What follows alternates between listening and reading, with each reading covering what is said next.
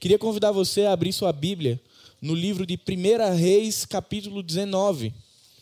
Tanto na fala de Tacinha quanto na fala do pastor Marcelo, ah, eles trouxeram um, um fato que já existe no coração do homem, que é o adoecimento, o sofrimento, ah, e que muitas vezes nos leva para caminhos tortuosos. E é sobre isso que nós vamos conversar nessa manhã. Iremos conversar sobre abismos do coração. Momentos em que nossa vida vai recebendo tanta, tanta pancada do mundo externo, que isso muitas vezes vai nos empurrando devagarzinho, vai nos empurrando devagarzinho, e quando nós menos percebemos, a gente acabou pegando um atalho, ou muitas vezes a gente já está ali na beira do precipício e não percebeu. E nós vamos olhar hoje para a história de um homem de Deus, um profeta, um, grande exemplo do Antigo Testamento, mas que era um ser humano e que também sofreu e que também ficou mal e foi sendo conduzido para os abismos do seu coração. 1 Reis, capítulo 19, nós vamos ler do verso 1 ao verso 8. Diz o texto: Acabe contou a Jezabel tudo o que Elias havia feito, incluindo o modo como havia matado todos os profetas de Baal.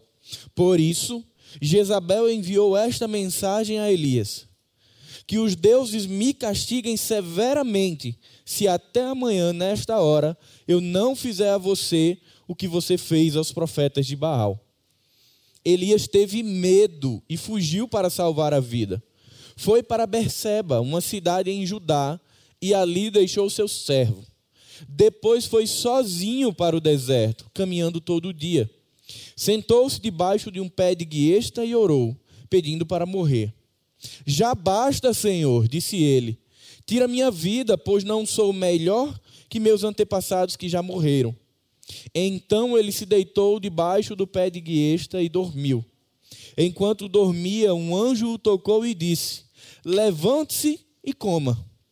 Elias olhou em redor e viu perto da sua cabeça um pão assado sobre pedras quentes e um jarro de água. Ele comeu, bebeu e se deitou novamente. O anjo do Senhor voltou, tocou-o mais uma vez e disse: Levante-se, coma um pouco mais, do contrário, não aguentará a viagem que tem pela frente. Elias se levantou, comeu e bebeu, e o alimento lhe deu forças para uma jornada de 40 dias e 40 noites até o Monte Sinai, o monte de Deus. Pai bendito, nós queremos te agradecer, Senhor, porque temos o privilégio de fazermos parte da família do Senhor. Queremos te agradecer, Senhor, porque temos livre acesso às Escrituras e porque podemos nos deleitar nelas, Pai. Queremos te pedir que a tua palavra ela seja pregada aos nossos corações nessa manhã e que o teu espírito ilumine nossas mentes para entendermos a revelação da tua palavra e para sermos ensinados e transformados pelo poder das escrituras. É isso que nós te oramos em nome de Jesus. Amém. Quem diria um homem da envergadura de Elias, um grande profeta da antiga aliança, tão sofrido, tão machucado, tão triste, tão abalado, que ora a Deus pedindo para morrer. Muitas vezes nós pensamos que cenas como essas são associadas à fraqueza ou à incredulidade, falta de fé, e não é isso. Nós vamos perceber quando olhamos para a história de Elias, assim como nós podemos perceber hoje nas nossas histórias que momentos como esse, na verdade, são reflexos de que nós somos humanos. Como há pouco tempo falou o pastor Marcelo na sua oração, nós somos pó. E o nosso coração é frágil e o nosso coração sente dor. Se nós olharmos os últimos 17 meses, foi feita uma pesquisa pela Universidade Federal do Rio de Janeiro que aponta que os casos de depressão no Brasil saltaram de uma média de 4,2% para 8%. Transtorno de ansiedade generalizada saltou de 8,7% para 14,9%. por trás de um quadro visível da pandemia, existe um quadro invisível de pessoas que sofrem muitas vezes caladas, em silêncio e que não notam e que não são notadas. E que muitas vezes só se dão conta de como estão próximas do precipício quando já não aguentam mais. Instalou-se de fato uma epidemia dos corações, da mente e da alma. E isso inclui também o povo de Deus. Por vezes nós pensamos que ser cristão ou que ter os nossos pés fincados no evangelho nos deixa imunes a esse tipo de adoecimento. O que não é verdade. Tanto cristão quanto não cristão, homem, mulher, rico ou pobre, todos, de alguma forma, são impactados, sofrem alguma dor pelo que está acontecendo no mundo externo. E não necessariamente é pelo Covid. Às vezes é um empreendimento que a gente está com medo que ele venha a falir. Às vezes é porque os pais estão olhando para os filhos e estão preocupados, porque estão percebendo que ele está se distanciando do Evangelho. Às vezes é porque um familiar está doente ou com um diagnóstico onde o prognóstico não é bom. Às vezes é porque o casamento não vai bem. Tudo isso mexe com a gente. Quer sejamos cristãos ou não. O fato de termos fé em Jesus Cristo não diz que estaremos imunes ou numa bolha fora de, da possibilidade de sermos atingidos por isso. Pelo contrário, o fato de sermos discípulos de Jesus nos coloca ainda mais expostos a isso tudo, porque nós somos chamados a atuar no meio do caos, a ser luz no meio das trevas. Então, quantas vezes nós não estamos sofrendo porque estamos perto de alguém que sofre? E aquela dor também é nossa dor. E a grande questão é: para onde que essas circunstâncias externas têm nos levado? Quais são os abismos que o nosso coração tem gerado na nossa vida e que muitas vezes nós não fazemos ideia que eles estão lá, presentes? O texto de Jeremias, capítulo 17, verso 9 diz: Enganoso é o coração mais do que todas as coisas, e desesperadamente corrupto. Quem o conhecerá? Cada um de nós, eu tenho certeza absoluta disso, tem alguma história ou alguma experiência onde o coração já nos levou para um lugar, para um contexto onde nós nos percebemos distantes de Deus como muitas vezes o nosso coração interpreta a vida, deixando de lado o Senhor e nos conduzindo, assim como Elias, para o deserto sozinhos.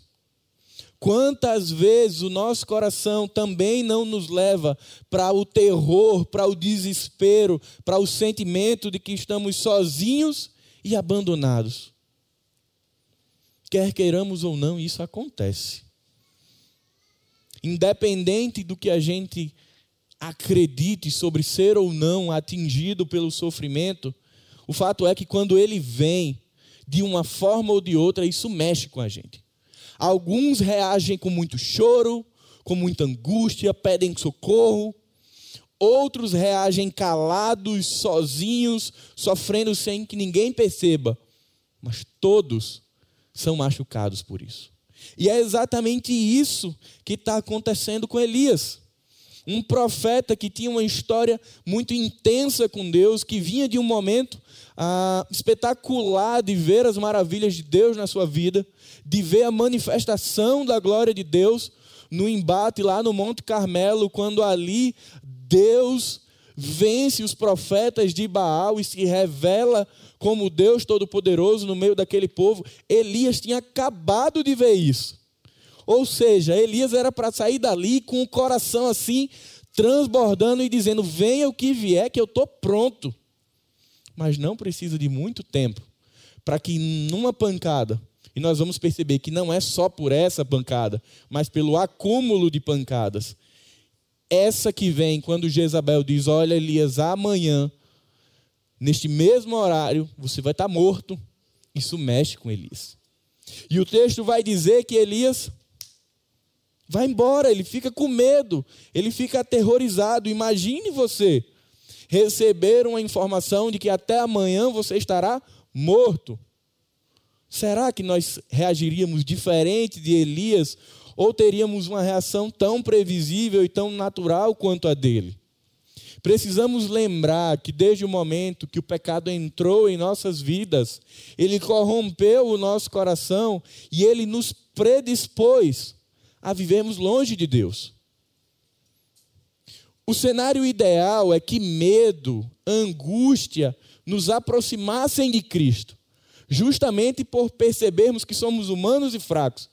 Mas infelizmente, esse coração que é enganoso, ele ele simplesmente embaça as nossas vistas, recalca as nossas memórias e faz com que a gente perda de vista a presença de Deus do nosso lado. Agora, somemos a isso o fato de um coração enganoso, frágil, somemos a isso 17 meses de pandemia, somemos a isso mais de 500 mil mortos, somemos a isso famílias que foram desestruturadas porque o negócio quebrou, porque o emprego agora está faltando, porque perderam pessoas e estão enlutadas. Somemos a esse coração toda essa realidade e respondamos a uma pergunta: onde é que o coração, onde é que o nosso coração tem nos levado? Para onde é que o nosso coração tem conduzido as nossas vidas? E hoje, onde é que o nosso coração nos deixou? Não se engane. O fato de estarmos no templo não impede de estarmos no precipício. Elias tinha o povo de Israel perto dele, ainda que numa relação muito difícil, porque o povo estava prostituído espiritualmente.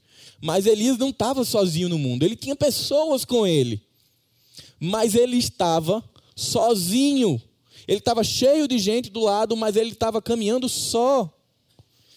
E aí, quando Elias leva essa pancada, o coração dele começa a gerar abismos ou como eu gosto de pensar, começa a revelar abismos, porque eles já estavam aqui.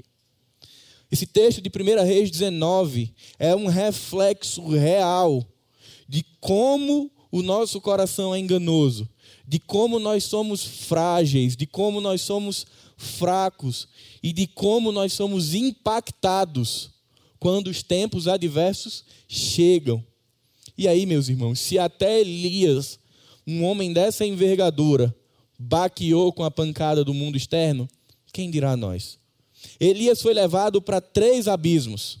E são sobre esses três abismos que eu quero deter um pouco mais de tempo: o abismo do medo, o abismo da solidão e o abismo do cansaço. Não são apenas esses que existem, mas eu queria me deter a esses três. A narrativa de Elias, a história de Elias, nos adverte sobre a necessidade de ligarmos a luz de alerta a respeito do nosso coração. E aí, muitas vezes, se a gente olha só para como está a rotina, a gente não percebe. Porque muitas vezes a rotina está normal, eu estou trabalhando, eu estou em casa com a minha esposa, eu estou na igreja, eu estou servindo, mas a luz de alerta é interna. É do que de fato está acontecendo aqui dentro. Elias estava num cenário terrível. Ele acaba de vir dessa experiência de vencer os profetas de Baal, cai fogo do céu, consome a madeira encharcada, a água que estava ao redor da madeira é encharcada, os profetas são consumidos. Pouco tempo depois, Elias está ali derrotado, triste, com um cenário muito parecido com o de uma depressão, porque Jezabel tinha acabado de receber uma fofoca gospel de Acabe, que era o rei. Acabe diz: Olha, Jezabel, deixa eu te contar o que Elias fez. E essa rainha cruel, orgulhosa, impetuosa, manda essa mensagem para Elias. Que os deuses a castiguem se ela não fizer igual. E Elias simplesmente ali sai da linha. Elias agora está com o coração cheio de temor. É engraçado porque, além de um coração cheio de temor, a memória de Elias se esvazia. Ele não consegue trazer à tona da memória o fato de que ele Ele havia acabado de passar por uma manifestação da glória de Deus. Ele não consegue associar de que, poxa, o Senhor sempre esteve comigo, ele se revelou no Monte Carmelo, ele vai cuidar de mim. Ele não consegue, porque Elias é um ser humano. E da mesma forma somos nós. Muitas vezes nós não conseguimos e precisamos que pessoas, que a comunidade, por isso que viver em comunidade é tão necessário, que a comunidade chegue e traga ao nosso coração o fato de que Deus é real, é presente e nunca nos desampara. Meus irmãos, não se engane, a história de Elias não é um fato isolado. Isso acontece todos os dias com milhares, com milhões de pessoas que estão acuadas, com medo, que vivem uma verdadeira montanha russa emocional. Eu vivo assim muitas vezes, e eu acredito que você também. Tem semana que a gente começa maravilhosamente bem, mas uma notícia mexe com a gente, uma ligação nos tira do eixo. Quantas vezes na sua história você não estava com um dia maravilhoso e um WhatsApp, uma ligação ali tirou o seu chão? Para onde é que a gente vai na hora que isso acontece? Para onde que o nosso coração está apontando na hora que essas pancadas surgem? E aí eu queria convidar você a voltar seus olhos para o texto bíblico novamente.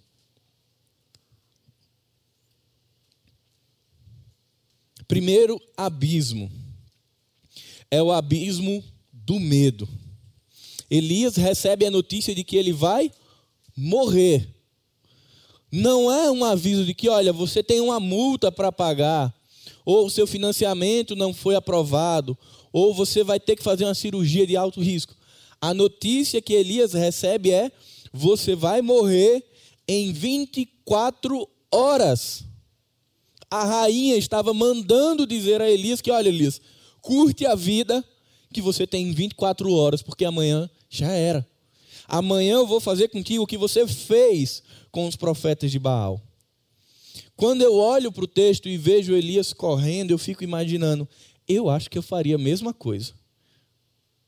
Provavelmente eu teria uma reação bem parecida com a de Elias.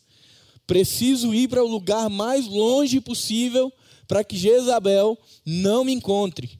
E é exatamente isso que Elias faz ele pega o seu servo e perceba bem, ele começa acompanhado. Ele pega o servo e vai embora em direção a Berseba, com o coração cheio de medo, e eu fico pensando, tentando imaginar o que é que está passando na mente de Elias. O quanto que Elias não estava ali se questionando de, poxa, eu sirvo a Deus, eu estou no meio do povo, eu sofro com esse povo e agora minha cabeça está a prêmio. E talvez você pense, ter medo é normal. E é verdade. Ter medo é normal. A grande questão de Elias não é porque ele temeu. Esse não é o problema. Ter medo é até bom, porque nos dá senso, nos dá bom senso do que fazer. A grande questão é para onde o medo nos leva. É em que direção o medo aponta. Eu sou medroso. Já começa por bichinhos, aqueles que voam, sabe? Que eu não gosto nem do nome. Se ele eu estou indo embora. Niele, socorro. Que lá em casa é ela que, esse bicho, é ela que dá conta. Mas a gente é medroso. Na hora que eu estou com medo, eu quero ir o mais longe possível daquele bicho voador. E eu digo, Niele, ela corre para um lado para o outro, mas é com ela. E na hora que o medo é da alma? Onde a gente corre e por quem nós gritamos. A grande questão é que Elias não recorre a Deus. Está tranquilo ter medo. O que não está tranquilo é não clamar a Deus na hora do medo. Elias poderia ter se lançado novamente a Deus, ter recorrido a Deus, ter clamado a Deus, ter pedido misericórdia a Deus, mas ele não faz. Elias avalia o cenário e diz: Eu preciso me salvar. E aí o que é que ele entende? Quanto mais longe, melhor. Primeiro Berseba, depois ele chega em Berseba e diz: Não está bom, tenho que ir para mais longe, vou para o deserto, porque lá não vão me encontrar. E esse abismo no coração de Elias o leva para o deserto. talvez como sendo a única alternativa para que ele não morresse. Elias não consegue refletir sobre a sua relação com Deus. E aí, quando a gente olha para Elias, um homem de Deus, tendo um comportamento que teoricamente não era esperado para ele, isso nos lembra de um fato da nossa vida. E eu sei que você sabe mais do que eu. A vida não é feita apenas de boas experiências. Tem momentos em que a gente está cheio de amigos leais e sinceros, que estamos com empregos estáveis e bem remunerados, com casamentos sólidos, cônjuges fiéis, vidas saudáveis, projetando uma velhice feliz e estável, e está tudo massa. Mas nessa mesma vida vão ter temporadas, vão ter estações, onde a gente não vai ter nada disso onde a gente vai ter frustração com os nossos amigos, decepções com os nossos amigos, onde dinheiro vai estar escasso, a saúde não vai estar boa, o casamento está desajustado, e aí a grande questão é para onde correr, para onde ir nessa hora. A nossa vida sempre vai ter esses dois momentos. Na sua história, você vai poder trazer à memória que você já viveu, pelo menos uma vez, esses dois momentos. Onde tudo ia bem, mas logo depois nem tudo ia bem. E aí eu queria que nós refletíssemos sobre uma pergunta nessa manhã. Quais circunstâncias têm te levado ao abismo do medo e da, e da fuga? Será que assim como Elias, eu e você também temos sido levados, também temos sido conduzidos para o abismo do medo? Será que assim como Elias, nós temos desconsiderado, ainda que temporariamente, a ação de Deus e corrido desesperados para o deserto? E aí, o que é que tem feito isso conosco? Será que é dinheiro? Ou melhor, a falta dele? Será que são doenças, prognósticos ruins, casamentos que não, tão, não estão tão bem estruturados, filhos que não estão no caminho do Senhor? Negócios que não estão rentabilizando o que se esperava, o que é que tem mexido com o nosso coração. Meus irmãos, medo não é sinônimo de falta de fé, mas é sinônimo de humanidade. Só que nós precisamos investir tempo para conhecer os nossos medos. Não adianta viver numa cápsula que muitos pregadores da internet têm dito de uma teologia coach que dá para você viver fora dessa atmosfera, porque não dá. Não existe essa cápsula para viver fora de tudo isso. Nós precisamos olhar para a nossa alma, para o nosso coração, reconhecer as nossas fragilidades, aonde está fraco e correr para a cruz. Não existe vida cristã no caos longe da cruz. Pelo contrário, nossa vida precisa orbitar em torno da cruz. Quando tudo estiver muito bem, a gente orbita em torno de Cristo. Mas quando nem tudo vai bem, nós continuamos orbitando em torno de Cristo. E aí, quando o medo vem, e ele vai vir, a gente está ali perto, coladinho, aonde nós deveríamos estar. E aí a gente pode passar por crises semelhantes a essa de Elias numa outra perspectiva, entendendo que a vida é dura, cheia de adversidades, mas que nós não estamos desamparados. Entendendo que o tempo inteiro Jesus esteve, está e sempre estará aos nossos, ao nosso lado.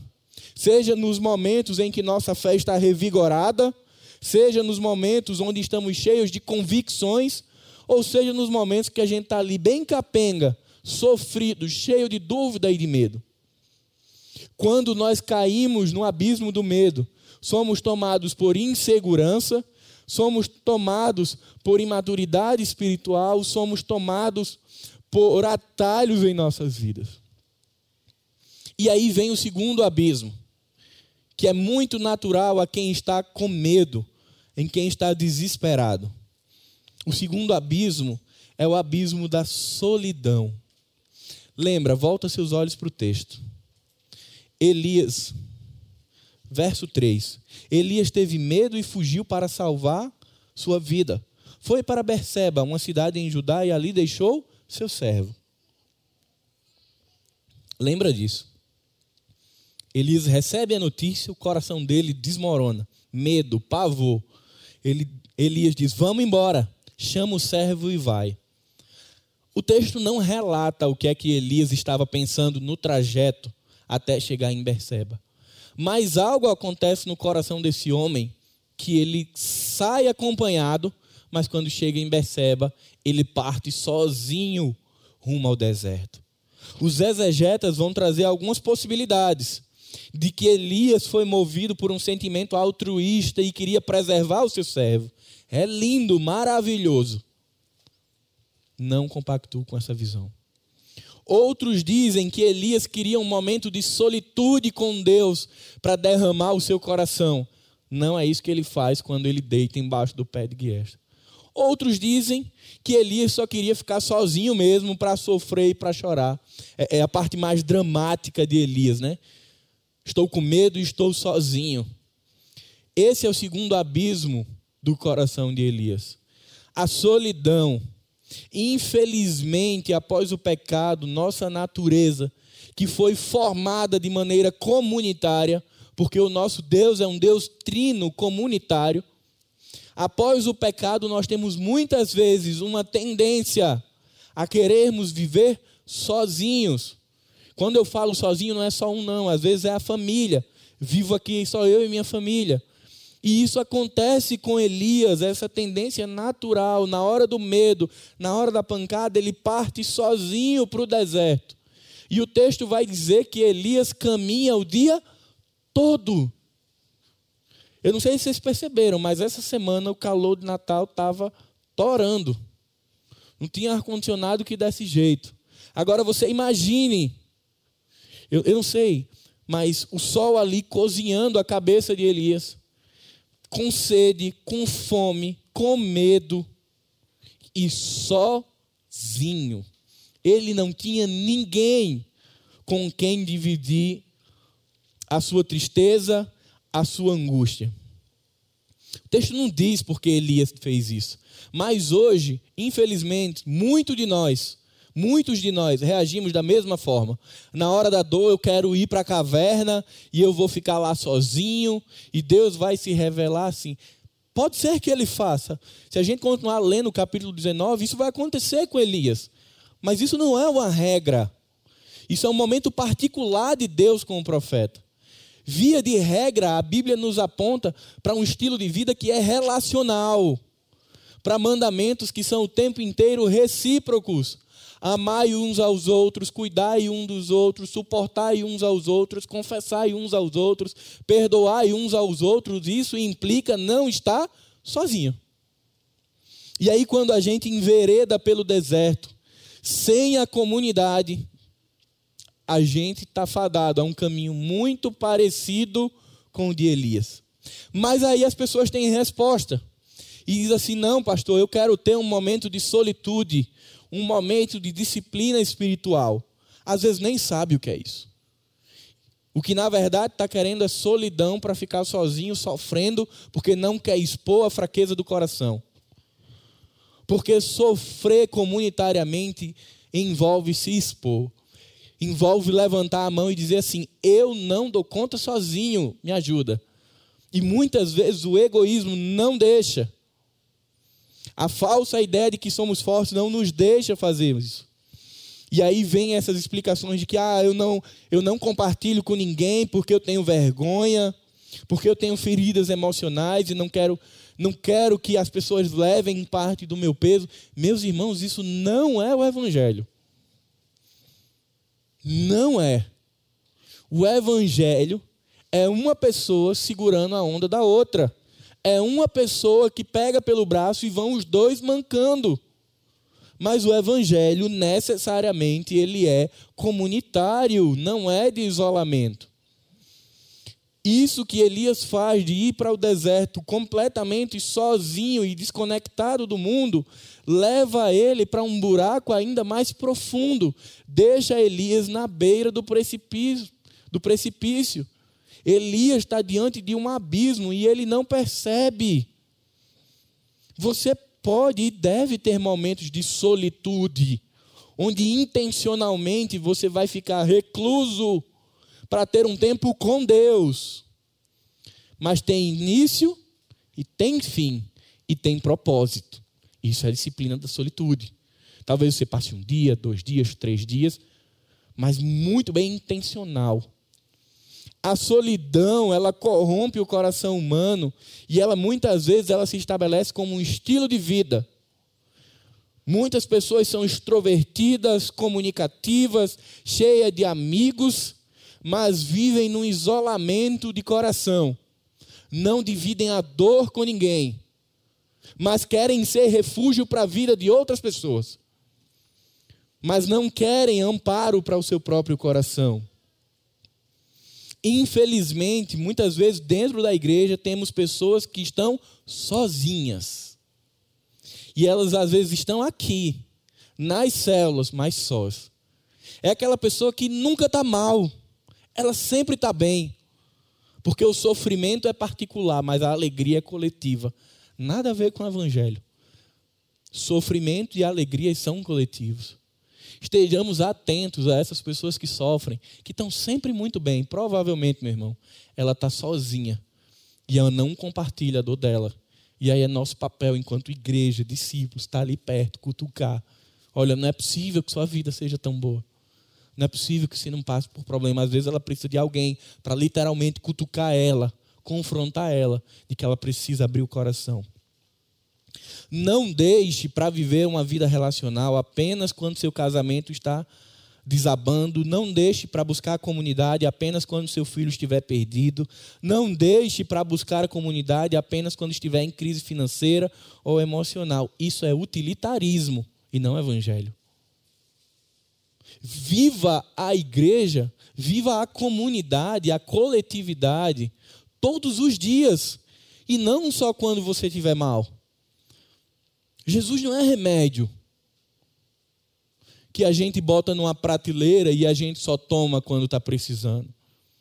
Igreja, corpo de Cristo, orgânica, também não é remédio para ficar na prateleira para quando eu estiver doente. Ela é para ser vivida todos os dias como um estilo de vida. E vai ter dia que a gente vai estar tá celebrando, que, exultando de alegria, e vai ter domingo que a gente pode estar tá aqui chorando de tristeza, mas juntos. Isso é igreja, isso é a perspectiva do evangelho, que não é utilitarista, mas é relacional. E aí eu queria falar sobre algo muito específico, e aqui é para quem faz parte da nossa comunidade. Nós somos uma igreja que se relaciona através das células. Temos muita gente vivendo fora de célula. E isso me preocupa demais. Quem é que está com essas pessoas? Essas pessoas que estão fora de células, quem vai ampará-las no dia que tomar uma pancada como Elias tomou?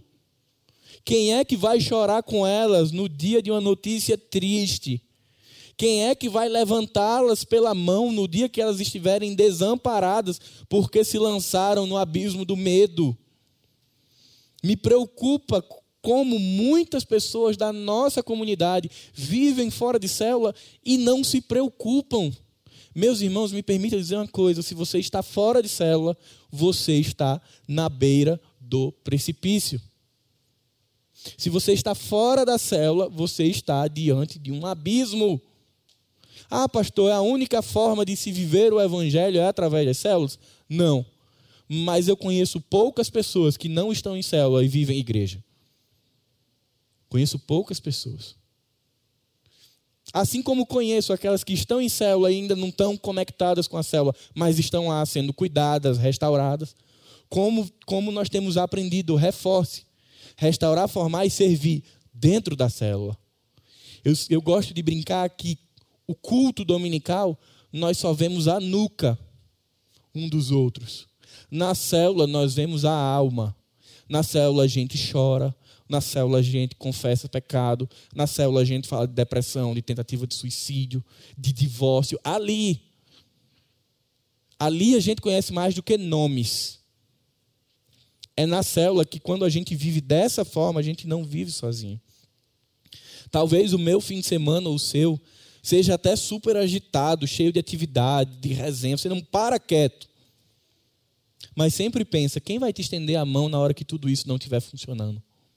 Para onde você vai correr na hora da angústia? O segundo abismo, ele nos chama a um compromisso. Procure uma célula para se congregar, para fazer parte, para se entregar, antes de cair do abismo, antes de cair do precipício. Nós estamos aqui, se você cair, a gente vai lá lhe pegar. Tenha, não tenha dúvida disso.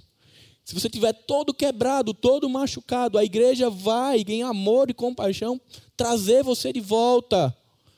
Mas você não precisa cair.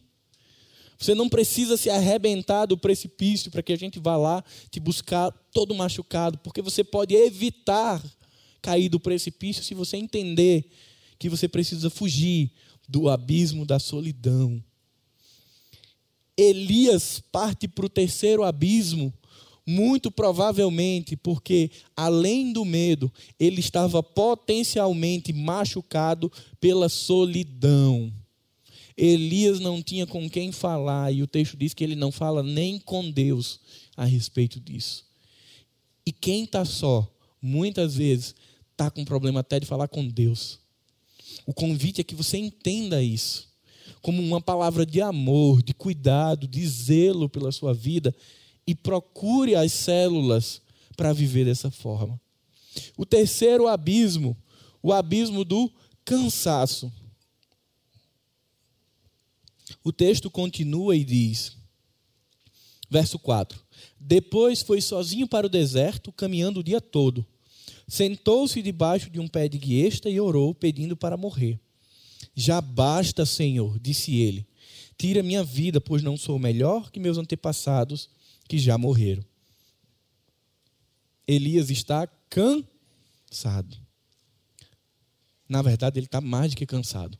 Ele está exausto zerou. Sabe aquele dia que você acorda e não tem força, não tem energia para nada, você não quer fazer nada? É assim que ele estava. Zero energia. Não tinha nem gerovital para ele tomar para ser uma bomba energética. Tinha nada. Elias deita debaixo da guiesta e repara como foi a oração de Elias. Elias não orou, Senhor, revigora minhas forças. Senhor, se manifesta com poder e glória na minha vida. Elias não faz essa oração, porque nem força para orar Elias tinha mais. Elias está tão zerado emocionalmente que ele diz: Senhor, já deu, basta. Tira a minha vida. Morrer para Elias era a solução. E isso é o que há de mais esquisito no texto. Porque se você lembrar no verso 1 e 2, Elias está fugindo porque está com medo de morrer. Só que aí ele chega para Deus e diz: Senhor, eu quero morrer. E eu fiquei olhando para o texto dizendo: eu preciso bater um papo quando chegar na eternidade com Elias para entender isso. Ele foge para não morrer, mas quando chega diante de Deus, ele pede para morrer. Provavelmente existia aqui uma atmosfera de preocupação de Elias para não envergonhar o seu Deus. Ele desde o início já estava querendo morrer. Ele só não queria morrer pela espada de Jezabel, porque isso poderia tornar o nome do Senhor envergonhado entre as nações. Então ele sai de lá já querendo morrer, só que ele quer morrer pela mão do seu Deus. Elias estava cansado de sofrer e de persistir e de insistir. A vida de Elias não começa a ficar difícil agora. Ela já estava difícil. Elias estava vendo, antes lá do Carmelo, profetas do Senhor serem mortos. Elias estava vendo isso acontecer e ele também era um profeta. Então, provavelmente, Elias sabia que um dia a conta dele também iria chegar. Elias estava vendo o povo se prostituir espiritualmente com outros deuses. E isso entristecia o coração do profeta. Elias percebia que o povo já não o reconhecia como uma autoridade dada por Deus. Jezabel, meus irmãos, é a cereja do bolo. É a gota que faz o copo transbordar. Elias não pede para morrer porque ele está com medo da ameaça de Jezabel. Olha o verso 10 comigo. 9 e 10. Ali encontrou uma caverna onde passou a noite. Então o Senhor lhe disse: O que você faz aqui, Elias? Ele respondeu: Olha bem a resposta de Elias. Tenho servido com zelo ao Senhor, Deus dos exércitos. Contudo, os israelitas quebraram a aliança contigo, derrubaram teus altares e mataram todos os teus profetas. Sou o único que restou e agora também procuram me matar. Esse é o motivo que Elias estava exausto. Ele estava vendo os profetas morrerem, ele estava vendo os altares de Deus serem destruídos e substituídos por altares pagãos. E aí, quando vem Jezabel, é aquela última gotinha que bate no copo e transborda. Elias está pedindo para morrer porque ele não aguentava mais esse cenário. E aí, se você voltar a 1 Reis e ler do capítulo 1 ao capítulo 19, em nenhum momento o profeta trata sobre esses assuntos com Deus. O texto não nos dá aqui nenhum, nenhum relato de que em algum momento Elias tenha dito: Senhor, estou ficando cansado, está ficando pesado, estou desanimado. Ele não trata. Elias faz exatamente o que na maioria das vezes eu faço e talvez você faça. Vai botando a pedra na mochila e vai seguindo. E vai botando a pedra na mochila e vai seguindo até o dia que ela pesa. Até o dia que a gente não dá mais conta de carregar a mochila. E aí a gente quer simplesmente largar a mochila. Jogar ela fora porque não dá mais. Esse abismo no coração de Elias, ele é potencializado porque ele está com medo, está sozinho, está cansado, não sabe mais orar. E simplesmente agora ele quer desistir de tudo. Quais são as pedrinhas que estão dentro da minha mochila e da sua mochila? Qual foi a última vez que conversamos sobre Deus, sobre cansaço, sobre fadiga? Ou, Deus, eu estou com pouca força para seguir na jornada. Cuidado com o terceiro abismo: cansaço. Nós que estamos hoje aqui, estamos imersos na cultura de que nós podemos tudo, damos conta de tudo e que temos sempre alta performance. E isso é mentira. Tem momentos em que nós damos conta de muitas coisas, tem momentos em que temos alta performance, mas tem momentos que a gente não está aguentando fazer nada. Tem momento que, como a gente, quem é nordestino vai lembrar, que a gente tem que pedir arrego. Que a gente tem que dizer: olha, você pode fazer isso, irmão? Me perdoa, mas eu não posso. Eu estou tão mal que eu estou precisando ser cuidado. Eu estou tão fraco que eu mal estou dando conta da minha vida. Inclusive, você pode cuidar de mim? Quantas vezes Paulo faz isso? Tenho dificuldade. Às vezes só vou pedir ajuda quando eu já estou cansado. Mas será que sou apenas eu que sou assim? Ou muitas vezes essa cultura externa do que dá conta de tudo também não está nos levando para a beira do precipício.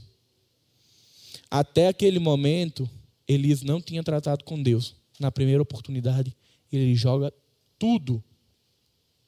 Meu irmão, se você está cansado, se você está exausto, busque a Cristo e troque o fardo. É isso que ele diz. Troca o fardo. Essa mochila pesada, cheia de angústia, de dor, de sofrimento, de mágoa, é para ser trocada com Jesus, porque o fardo dele é leve. Responda ao seu coração qual fardo que você chegou hoje de manhã, com o de Cristo ou com o seu? Qual a mochila você chegou nessa manhã? Aquela que está repleta de graça, misericórdia, compaixão, ou aquela que está cheia de preocupação com os boletos que estão vencendo, porque amanhã já é 30, aquelas que estão preocupadas porque o boleto do carro está chegando para pagar. O que é que está dentro da sua mochila.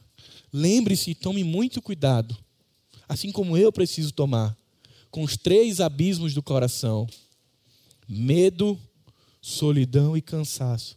Mas a mensagem não termina aqui. O Senhor não permite que a história termine com Elias no abismo. E aqui vem um momento que para mim é a apoteose do texto. Queria convidar você novamente, a partir do verso 5, então ele se deitou debaixo do pé de guiesta e dormiu. Enquanto dormia, um anjo o tocou e disse: Levante-se e coma. Elias olhou ao redor e viu perto da sua cabeça um pão assado sobre pedras quentes e um jarro de água. Ele comeu, bebeu e se deitou novamente. O anjo do Senhor voltou, tocou mais uma vez e disse: Levante-se e coma um pouco mais, do contrário, não aguentará a viagem que temos pela frente. Quando Elias está ali zerado, com medo, sozinho, cansado, o Senhor é a resposta para esse homem. Glória a Deus, porque nós vemos um Deus que se importa conosco.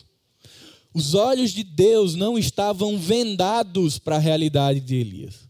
Os olhos de Deus estavam fitos, vendo talvez a murmuração do profeta ao longo do caminho, vendo as lágrimas do profeta ao longo do caminho, vendo quantas vezes Elias quis sentar e chorar. Deus estava ali cuidando de Elias e no momento que ele mais precisou, o anjo do Senhor é revelado a Elias.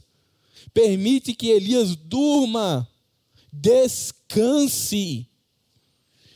Quando ele acorda a primeira vez, existe pão assado quentinho.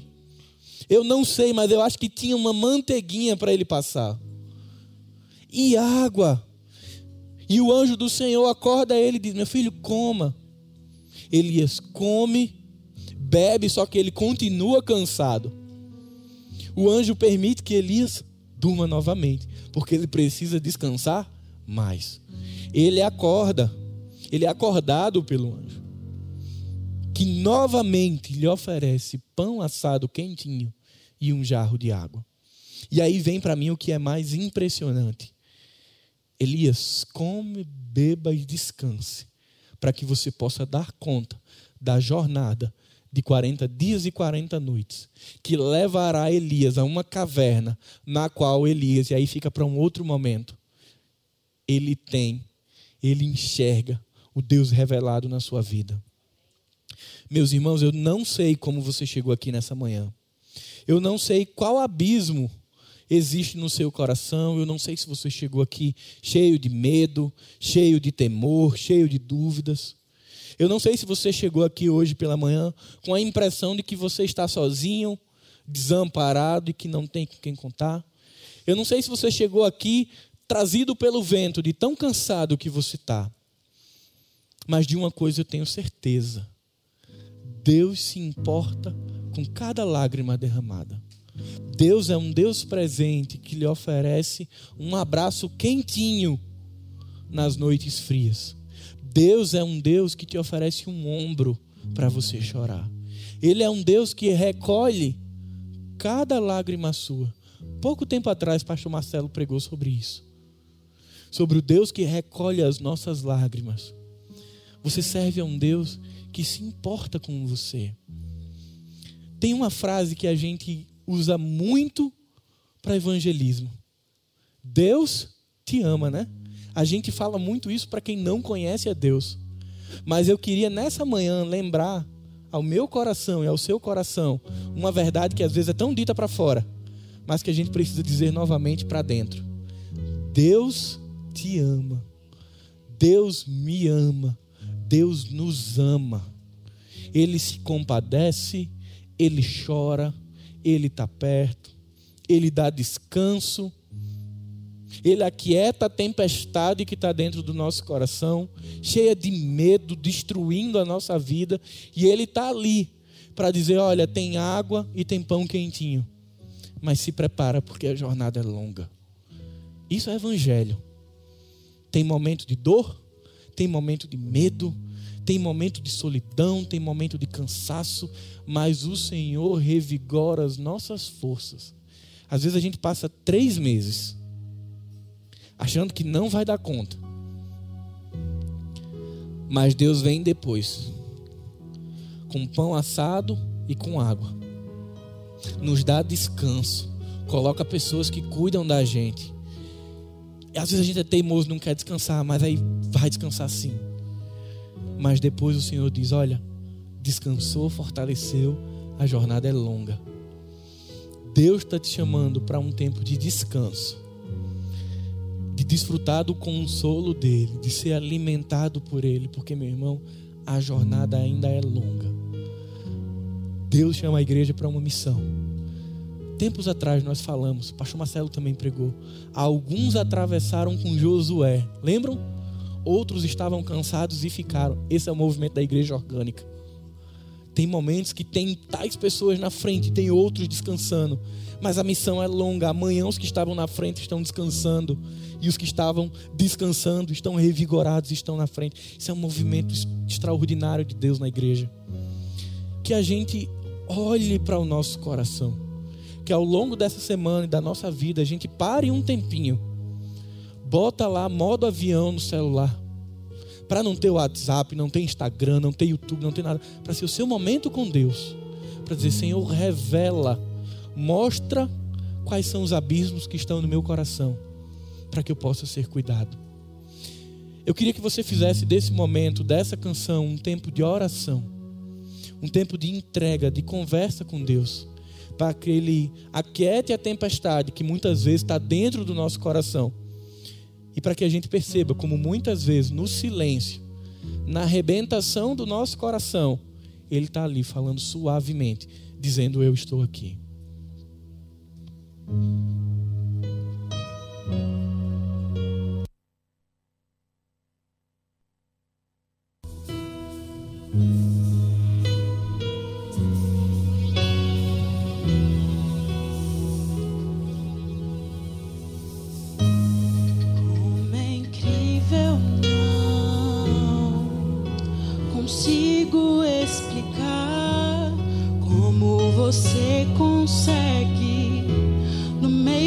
silêncio ao meu coração falar. Eu não preciso de palavras, nem de grandes demonstrações.